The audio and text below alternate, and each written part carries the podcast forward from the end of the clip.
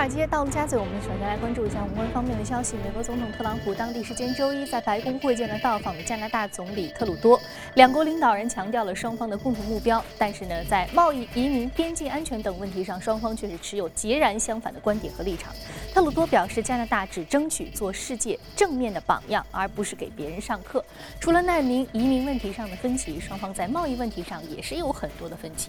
特朗普一贯反对多边贸易协议，大选期间就不断的抨击美加墨三国签署的北美自由贸易协定。但是呢，当天的记者会上，他却表示美加的经贸关系非常好。纽约联储周一公布的数据显示，美国家庭对于消费者价格通胀的预期上升到了2015年中期以来的最高水平。调查显示，消费者对于三年后通胀预期上涨到百分之二点九，对于一年以后的通胀预期从上个月的百分之二点八上升到百分之三。通胀预期上行给美联储继续加息提供了支持。欧盟委员会周一发布的特朗普当选美国总统以来的首份经济预测称，特朗普当选美国总统，英国决定脱离欧盟，正在加剧欧元区面临的经济风险。欧盟预计今年的欧元区十九国 GDP 增长百分之一点六，较去年的百分之一点七有所放缓。此外呢，根据外媒消息，针对特朗普计划征收的边境税政策，欧盟和其他的美国的贸易伙伴开始进行法律诉讼前的准备工作。这起诉讼将是世界贸易组织史上。最大的案件。根据海外媒体报道，欧洲股市最近表现强劲，美国投资者正在大举的买进欧洲股票。根据美国银行对于一百七十六家机构进行的调查，美国基金经理今年一月对于欧元区投资的增幅要高于其他的投资类别。投资机构星辰、贝莱德的几只基金啊，过去几个月就增持了欧股。另外，贝莱德还上调了对于欧股的展望，自去年五月以来首次上调至最高的级别。分析师表示，美国股市的特朗普行情可能已经过头了，而欧洲和亚洲股票会带来更好的回报。日本内阁府昨天发布的数据显示，受到出口增长的提振，受到。通胀调整之后，去年四季度日本实际国内的生产总值环比是上涨百分之零点二，按照年率计算增长百分之一，因此实现了连续四个季度的经济增长。不过，去年第四季度日本的经济增速依然落后于安倍晋三制定的目标增速。而值得注意的是，日本财务省最新公布的数据显示，截至二零一六年底，日本政府的债务余额为一千零六十六万亿日元，再次刷新了历史最高值。日本政府整固财政的前景很艰难。好，刚刚我们浏览完了宏观方面的消息，接下来我们来关注一下美股三大指数隔夜的收盘情况。我们看到美股三大指数依然是延续了一波上涨的行情，是全线上涨。具体来看，道琼斯工业平均指数上涨百分之零点七，纳斯达克综合指数上涨幅度是百分之零点五二，而标普五百指数同样是高收百分之零点五二。好，接下来马上关注到的是第一财经驻纽约记者葛威尔收盘之后发回的报道。早上主持人，周一美股高开高走，工业和金融板块领先，高盛领涨道指，苹果股价涨幅超过百分之一，盘中再创历史新高。标普五百指数更是首度市值突破二十万亿大关。而自特朗普宣布将在未来几周内。公布减税方案以后的美股可以说是气势如虹。周一，美国方面没有重要的经济数据公布，市场密切关注美联储主席耶伦周二在国会听证会上的讲话。总的来说呢，美联储二月一号的会议声明上并没有进一步透露加息的方向。而目前根据芝加哥商品交易所的美联储观察工具显示，交易员预测在三月份加息的概率在百分之十七点七，六月加息的概率则为百分之。七十。另外，财报方面，在已经公布财报的三百五十七家标普五百企业中的百分之六十八点三企业盈利好于市场预测，百分之四十八点三的企业营收高于市场预期。主持人。非常感谢格尔给我们带来关于市场观点的汇总啊。那么我们看到，虽然说昨天的美股是继续高收，但是啊，现在有一个资金持续流出美股，而转投欧洲市场等相对而言估值可能比较低的市场的这样的一个现状。那就未来的一个投资方向，马上进入到今天的节目，我们和嘉宾来讨论一下。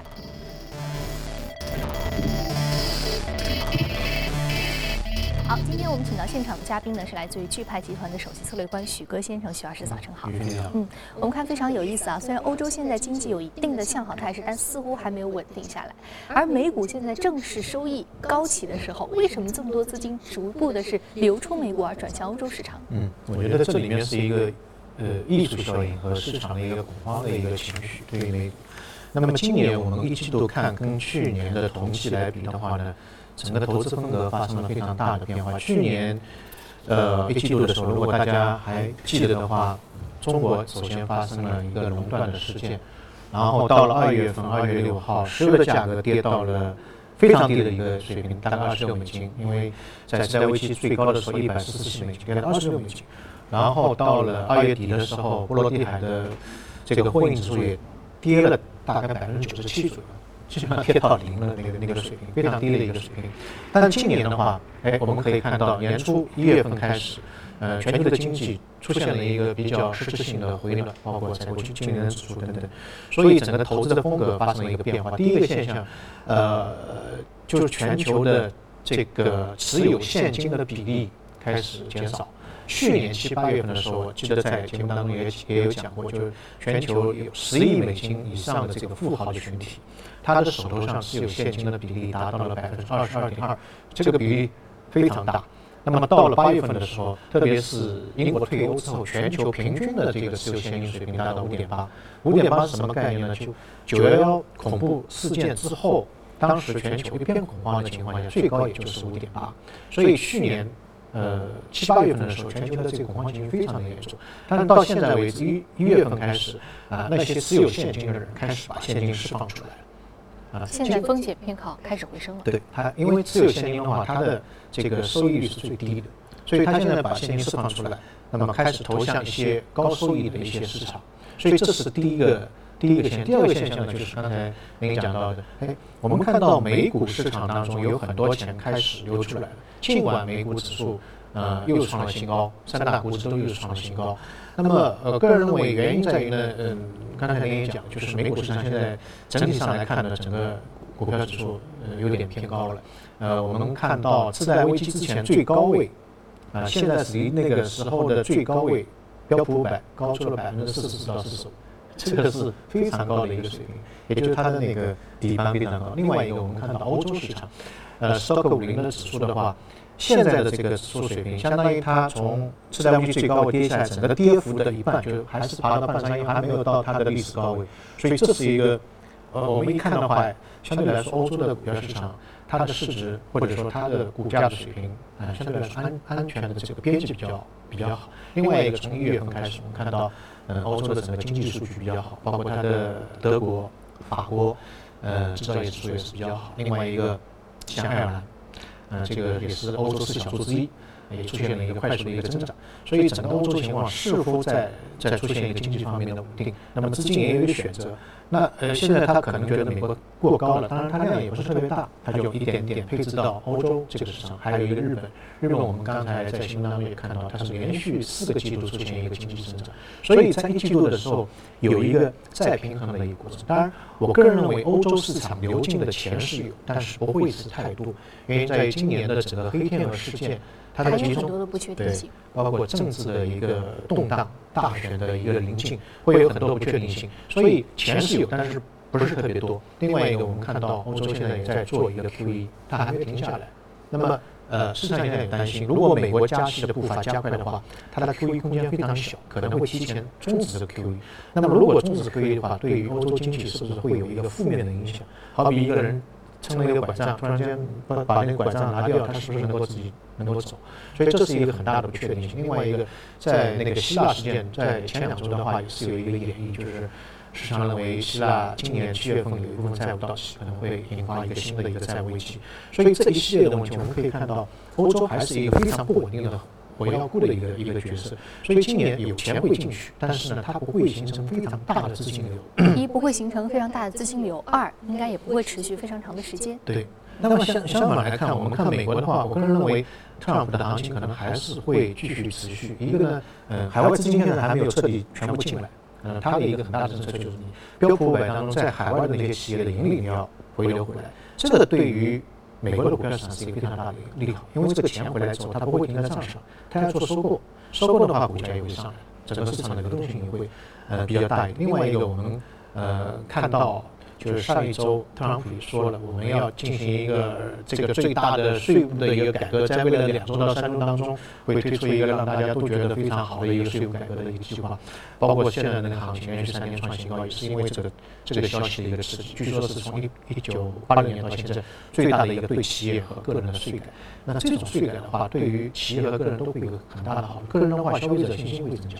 美国的经济三分之二靠消费来带动，对企业的话，它的税收降低的话，企业的利润会增厚，所以对于股票也是一个会比较大的利好。那么个人认为，呃，近期的话，可能是因为呃走得太快。另外一个呢，美股呢，每一年的季度呢，都有一个调整的一个迹象。去年一季度调整了百分之二十，前年大概百分之十左右，都有一个调整的迹象。那么它调整完了之后，如果股市现在稍微下降一点点，其实给市场一个。非常好的一个介入的机会，所以我个人认为，短期来看的话，美股可能有一个调整的威胁，一部分资金从美国到欧洲，但美国和欧洲这两个质地比起来，美国的资金会好很多。嗯，美国的质地也好，还有它经济恢复的这个长期的一个长期的这样一个可信度，还有持续的时间，都要比欧洲好很多。对，未来它可能会有一个比较长的时间的一个反应。对，所以如果美股出现一季度的调整，可能是一个救急。第二个呢，就是通胀，现在全球的通胀还在起来，所以。一季度的话，我觉得跟通胀有关联的那些东西都可以去多加关注。嗯，比如说，比如说实质性的资产，我们也看到贝莱德有一个报告，就调查大型机构，呃，一季度最喜欢做什么？就实质性、实实质性的资产，比如说基建啊，啊，还有那些林场啊，这个田地啊，这些都是实质性的资产，它对于抗通胀的这个效果相对来说会比较好。嗯，好，我们看到，尤其是对于这个通胀有关的相关的资产，还有就是说，现在啊，可能虽然一部分的资金流出了美股啊，来到了欧洲市场，但是呢，有一些欧洲市场目前的一个政治不确定性，所以导致它持续的时间和资金量并不会非常的大。但是呢，如果说在一季度美股进行一些调整的话，那么这是非常好的一个介入时机，因为从长期来看，美股依然会有向上的一个走势啊，尤其是我们看到特朗普的减税政策啊出台以后。很多的中小企业会非常好的一个利好，包括这个多德弗兰克法案的修改，都会给中小企业的盈利带来一定的正面支撑。好，非常感谢这一时段许哥先生给我们带来的点评。那接下来我们再来关注一下隔夜领涨的板块和个股分别是什么。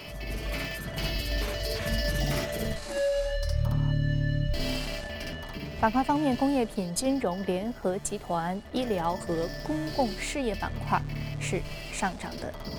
那我们再来看到来自于化工、医药设备、商务服务、储蓄贷款和多元化电子的相关板块的个股是领涨的。今天我们要说到的是化工板块的一只个股，上涨幅度百分之十四点二六，目前的价格是三十二点一四美元每股。高盛提高了公司的评级至买入。嗯，那这个原因就是高盛把它的那个评级提高，然后把它目标位从二十七美金上调到四十美金，所以。马上就是反映在股价里面，跳到三十多美金。那么另外一个呢，就是前天啊，应该应该是前天，呃，杜邦有一个关于法律诉讼案，呃，达成了跟法院的一个和解，大概赔六点七亿美金。那么杜邦跟这家公司有什么关联呢？这家公司是从二零一五年七月份从杜邦剥离出来的。那么之前股价呢受到了很大的压制，原因在于，呃，杜邦在一九五零年的时候，在西弗吉尼亚和俄亥俄州呢建立了一家化工厂。这家厂呢就有一个泄露的事件，造成当地的居民，这附近的居民呢，这个身体健康有一个很大的损害，造成六个人的死亡，因为癌症。当然，这个当中的关联怎么样证明我们不知道，因为六个人的因为这个泄露事件造成死亡，然后整个诉讼案件达到三千五百五十起。那么法院在去年七月份的时候呢，就判杜邦是败诉，但是一直。关于这个赔偿金额没有达成一个一致，那么前天的时候呢，就达成了一致。那么这个厂呢，跟这家 C 公司呢有很大的关联，所以呃，在这个六点七亿美金的赔款当中，C C 公司支付其中的一半。但这个案件在在判决之前或达成共共解之前呢，这个公司的股价一直受到这个事件的影响。那么一旦尘埃落定之后，大家也知道这个结果，然后股价一下子就出现了一个。一个一个上市，这家公司生产什么呢？它生产那个钛白粉，或者我们叫二氧化钛。它做那个增白剂，比如说牙膏里面增白剂，甚至在化妆品里面的那个这个让让脸更白一些的那个东西啊。它是做这个，还有一个呢是做自然的氟化剂啊，是这样一家工厂，全球最大的二氧化碳的一个化工厂。嗯。好，我们看到这个，由于这个相关的投行给它提高了这个评级买入，所以说表现在股价上非常直接的一个利好啊。好，非常感谢许哥先生这一时段点评。那接下来我们进一段广告，广告回来继续接着聊。好，这一时段我们继续来关注一下有关于公司方面的重要资讯。最新公布的四季度财报显示，社交媒体公司 Twitter 收入和利润均低于预期，用户停止增长。而新浪微博的趋势呢，恰好相反，仍然在发展的市场上稳步增长。与此同时，Twitter 公司的股价连续两天下挫，市值跌至新浪微博的下方。目前，新浪微博目前的价值是一百一十三亿美元，比 Twitter 高出大约两亿美元。根据韩媒消息，三星电子和苹果已经修改了订单，三星将给苹果供应1.6亿块的 OLED 屏幕，这也就可能是。苹果 iPhone 八今年的大概产量，目前呢，三星电子是全球智能手机 OLED 屏幕的独家供应商，其原定给苹果的供货量为一亿块。哎，根据报道，十周年版的 iPhone 将做出多个重大升级，其中包括大幅提高屏占比、取消实体按键、提供无线充电、全玻璃封装等等，而 OLED 将是一大升级亮点。除了供货给 iPhone 八，三星自己的 Galaxy S。八也有望在八个月后、两个月之后发售。那消息人士表示呢，三星可能会在 Galaxy S 八的正面取消实体的 Home 键，并集成类似于苹果 Siri 的数字语音的助手。三星电子希望新一代的旗舰智能手机优化的设计和新的语音助手将会帮助用户忘掉去年 Galaxy Note 7的大规模召回事件。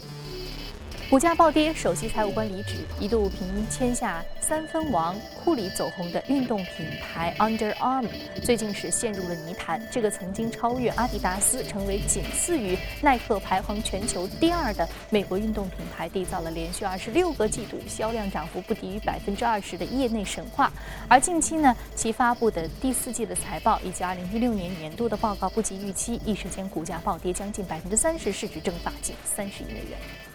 这家英国上市险企啊，奇卫公司拟出售在旗下美国资产管理公司所持的价值九亿美元的控股股份。目前是收到了包括中国海航集团、TPG 等买家的意向书。外媒援引知情人士的消息称呢，奇卫与收购方已经完成了初步谈判。该知情人士还透露，海航与奇卫达成交易的前提是他必须要收购资产管理公司的多数股权。日本麒麟啤酒公司周一宣布，已经同意将巴西子公司以二十二亿巴西雷亚尔（约合是七亿美元）的价格出售给喜力啤酒在当地的子公司。据了解，麒麟巴西子公司创办于二零一一年，旗下拥有十二座酿酒厂。好，刚刚我们浏览完了全球公司动态之后，我们再回到资本市场和嘉宾聊一聊值得关注的板块。我们来关注一下电影。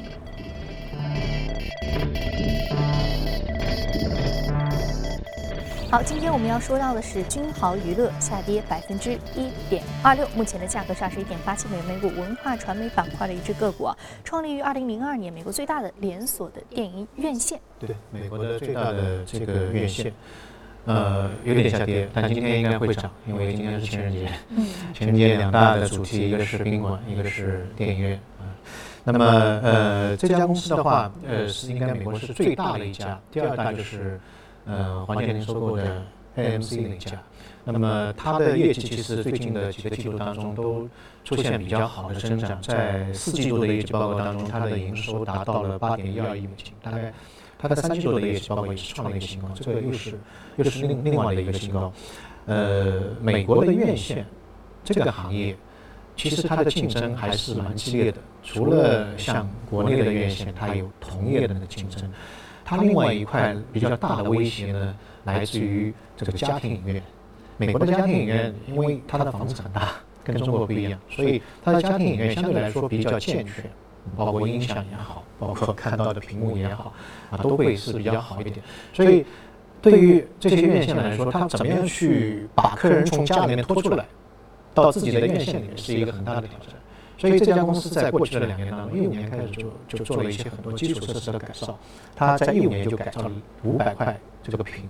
把屏做得更好一点，或者做是 IMAX 的那种。那你家里面不可能装那个十六米的这种大屏。然后他还做了一个事情，就我们现在看电影基本上这个语背是不能调，或者不能很大调，但它可以把这个语背调得非常大，然后根据你的舒适程度啊做一个非常大的调整，真皮的椅背做的把那个影院做的相对来说会比较高端一点。另外一个就音响方面，他做的就你家庭影院是做不到的，那么你只有到我这里来来看啊，这是硬件方面，他做了很多的，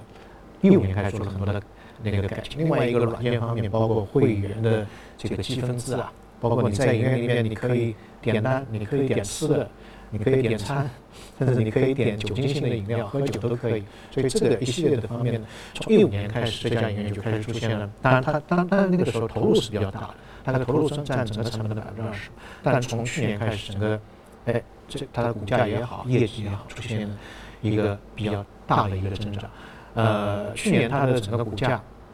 因为它是市值比较大，股价也是涨了百分之九点一七，嗯，跟美国的综合指差不多。今年的年初到现在已经涨了百分之七点五二，啊，它的幅度是比较大的。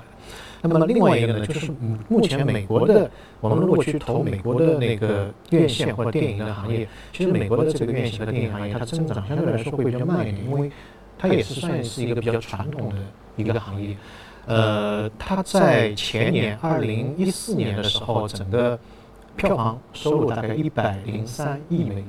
到了二零一五年，整个票房收入达到一百一十一点五亿美元，其实增长也不是特别大，大概七美元左右。但去年二零一六年，整个票票房收入是一百一十四亿美元，也就是增增长的这个幅度在慢慢的、慢慢的收敛，慢慢收敛。所以美国，呃，我们可以看到它的那个票房收入在收敛，但是这个股价的表现。相对来说还是不错的，去年是百分之九，今年两个月就达到了百分之七点五所以，呃，这个股股票还算是呃蛮不错的。那么呃，国内的话，影视传媒这个行业在前几年的发展非常快，我们去买它的股票，其实收益率也是相对来说会比较高一点。呃，但去年一年整个影视的行业发展会比较慢一点，我们在股票的指数。表现当中，它跟大盘的比较来说，也是跑输大盘的。但到春节为止，哎，呃，中国的这个这个影视的这个这一块，特别春春节的这个行情还是比较不错的。整个呃春节七天的电影的票房收入达到三十点一九。我们知道，它节假日期间，包括情人节，包括春节，它是电影票房的一个传统的旺季。对。那么现在我们说和前两年相比，为什么中国电影的这个整个的市场表现、资本市场的这样一个反应会出现问题？第一个因素就是电影的质量。不是特别高，我们去看豆瓣的上面评分，啊，去年的电影的评分跟前年评分还是有很大的差异。关于这个话题，其实在媒体当中有很多的讨论。啊，另外一个呢，之前有一个票补，啊，就是补贴，所以把那个电影的票价拉低了。中国的这个观影者对价格还是相对来说比较敏感的。你如果票补不补的话，一本电影八十块钱、一百块钱，看上去相对来说少一点。那么如果票补的力度大一点，那么观影的人数、整个金额会大一点。所以这两个是主要的因素，包括这次春节的这个票房往上涨，也就是票补力度可能会大一点，所以造成非常直接的一个影响。那么今年的话，我个人认为，呃，一个呢，它现在整个速度增长比较低；第二个呢，今年引进大片会很多。今年的好莱坞大片可能是去年的增增量是百分之五十，这个对中国电影市场会是一个比较大的一个增长。嗯，但是有这样的一种说法啊，特朗普现在经济政策对外的政策有很多的不确定性，而且大家对此的预判相对比较悲悲观。那么就认为，如果说他在其他的商品的贸易上进行一些他自己的说 America First 这样的想法的话，那么很多的国家对于这个进口的好莱坞大片可能会成为一个博弈的工具。对，这也有可能，这个就是不可确定性的因素。单纯从进口的大片的数量来看，今年是一个大年。好，那非常感谢许哥先生这一时段给我们带来相关的一个点评啊。那关于影视行业呢，确实是和我们生活非常紧密连接的一个娱乐行业的板块，我们也将持续来关注。非常感谢。好，今天播出内容呢，您可以通过我们官方微信公众号“第一财经资讯”查看。另外，有什么样的意见和建议，可以通过微信留言。此外，你还可以到荔枝和喜马电台搜索“第一财经”进行收听。节目最后来关注一下，铅笔尖上能够做什么样的文章呢？俄罗斯一位微雕艺术大师就在铅笔的笔尖上雕刻出人物的肖像、地标的景观等作品，精细程度啊，令人叹为观止。这是一尊美国总统特朗普的肖像雕塑。令人意想不到的是，它被雕刻在铅笔尖上。这就是俄罗斯微雕艺术家萨拉瓦特·菲代的作品之一。现年四十二岁的菲代曾是一名成功的律师，却一直梦想成为一名艺术家。三年前，他辞掉高薪的律师工作，全身心投入微雕创作。在铅笔尖上进行雕刻，需要非常精湛的技艺和十足的耐心。简单的作品也要花六到十二小时，复杂的作品往往需要盯着显微镜工作很多天。别人看来枯燥的工作，在飞代眼中充满创意和乐趣。随着飞代雕刻技艺越来越精湛，他们的作品种类越来越多，质量越来越高。瞧，这座微缩版埃菲尔铁塔是不是非常逼真呢？